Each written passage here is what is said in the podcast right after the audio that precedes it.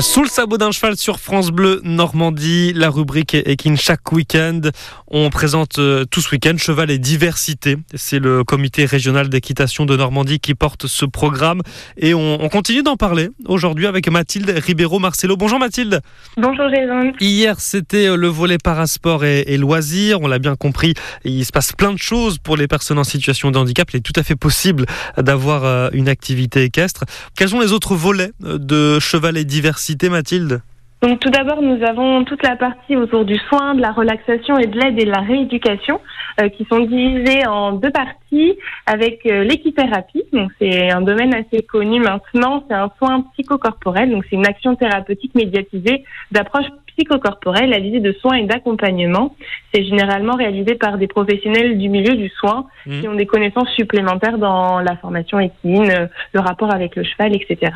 Donc le deuxième volet, c'est l'hypothérapie.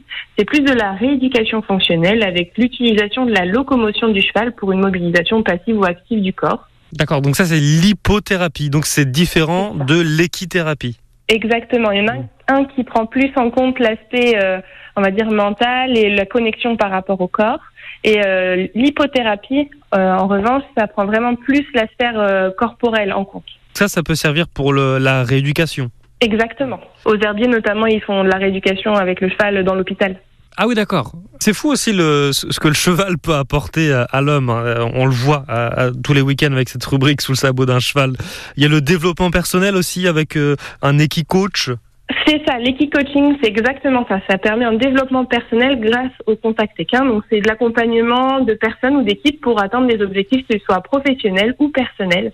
Mais nous avons également euh, le sport santé. Donc, le sport santé, c'est quelque chose qui nous tient énormément à cœur. C'est relié au sport sur ordonnance, qui est un dispositif de prévention pour les affections de longue durée. Et c'est une pratique de l'équitation qui est parfois remboursée selon certaines mutuelles. Donc c'est dans le cadre d'une prescription médicale par le médecin.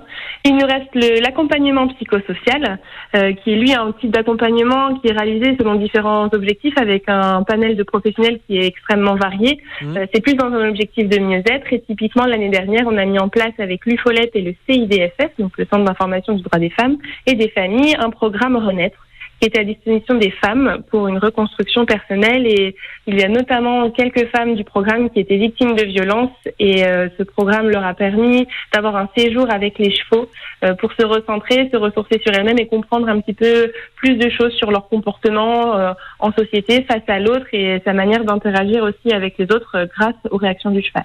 Bien, vive le cheval, dites donc. En... Il est incroyable cet animal. Merci beaucoup Mathilde. Merci. Je vous souhaite un bon week-end, bon dimanche. Au revoir. Bon dimanche, bonne journée, au revoir. Plus d'infos sur le programme Cheval et Diversité. Vous retrouvez tout ce qu'on a dit tout ce week-end sur le site internet chevalnormandie.com. Que vous soyez particulier ou gérant d'un centre équestre, vous allez retrouver plein de choses très utiles.